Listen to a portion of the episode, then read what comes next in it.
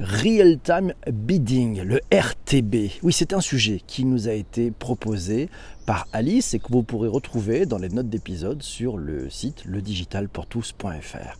Aujourd'hui, Alice te propose de parler de publicité et de revenir sur l'un de ces acronymes barbares, le RTB. Même si tu ne t'intéresses pas particulièrement à la communication des entreprises et des marques, c'est intéressant d'en savoir plus sur le système ce système qui régit tant de publicités qui finissent sous tes yeux, d'autant qu'elles dépendent en bonne partie de toi. Chaque année en France, 15 milliards d'euros sont dépensés en publicité média pour nous plaire, dont quasiment 6 milliards en ligne et plus de la moitié en RTB, en Real Time Bidding. Donc on est sur du lourd. Le RTB, de quoi s'agit-il? RTB, c'est l'acronyme de Real Time Bidding, les enchères en temps réel. Le RTB, c'est donc une technique d'achat publicitaire se faisant sur un système d'enchères. Ce type de service publicitaire existe depuis 2015. Et s'il est plutôt simple sur le principe, il est bien complexifié par toutes les possibilités et les nombreuses parties prenantes. ADX, SSP, DSP, des trucs compliqués quoi. Le RTB fait partie d'une plus grosse catégorie qu'on appelle le programmatique et qui regroupe les diverses manières de faire des achats publicitaires automatisés, en enchères ou non. Le programmatique, qui était derrière une e-pub sur deux en 2018, ce qui par rapport à une sur quatre en 2017, c'était déjà énorme. Ça représente désormais 89% de la publicité en ligne, autant dire 9 pubs sur 10 sur le média le plus consulté au monde, et les autres médias s'y mettent aussi. Ça change quoi pour toi le RTB et plus globalement le programmatique? Plusieurs choses plus ou moins importantes. Déjà, savais-tu que quand tu prends ton téléphone ou ton ordinateur et que tu vas sur Internet, au moment où tu arrives sur un site, on ne sait pas encore quelle publicité va apparaître sur ta page.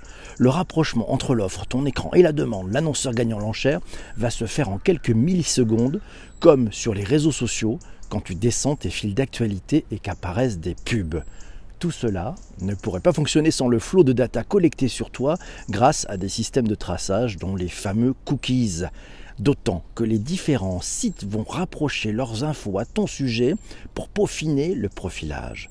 On parle de cookie matching ou de cookie syncing. Ouais, la synchronisation des cookies. Critères comportementaux, contextuels, prédictifs auxquels s'ajoutent des datas externes diverses, telles que la météo, le flux de la Covid, les programmes télé, etc.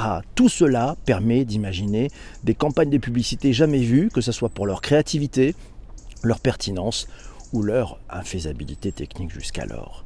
Donc, avantage, les pubs devraient de plus en plus te plaire, être au plus proche de tes centres d'intérêt, de tes envies et de tes besoins au moment T. Inconvénient, tu risques d'autant plus de craquer et surtout, tu te retrouves constamment espionné, même si c'est de manière anonymisée et par des machines. Car oui, tu as accepté les conditions d'utilisation et les cookies, mais bon, tu ne sais pas forcément comment ça marche, ni ce que tu partages vraiment. Pour aller plus loin, si tu veux en savoir plus sur le RTB et la programmatique à titre professionnel, Alice te recommande un article de l'Erian assez clair et un visuel réalisé par Efilab sur définitionmarketing.com qui explique les différentes options publicitaires. Il y a aussi le Link, le laboratoire d'innovation numérique de la CNIL, qui a réalisé un grand dossier composé de trois articles sur les cookies, le RTB et le mécanisme du consentement. Intéressant, c'est à lire. Et si tu veux faire un point précis sur ce que partage avec les GAFAM, Co, les Big Tech, c'est cet article juridico-pratique de précisément qui est régulièrement mise à jour et qui devrait tout particulièrement t'intéresser.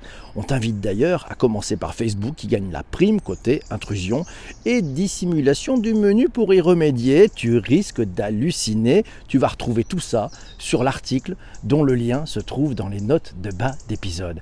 Mille merci à toi, ami et fan de podcast, d'avoir écouté cet épisode sur ta plateforme de balado diffusion préférée. Merci pour ton abonnement. Si ce n'est pas encore fait, tu peux encore. Merci pour ton partage sur les réseaux sociaux. Ça arrive, oui, c'est sympa aussi.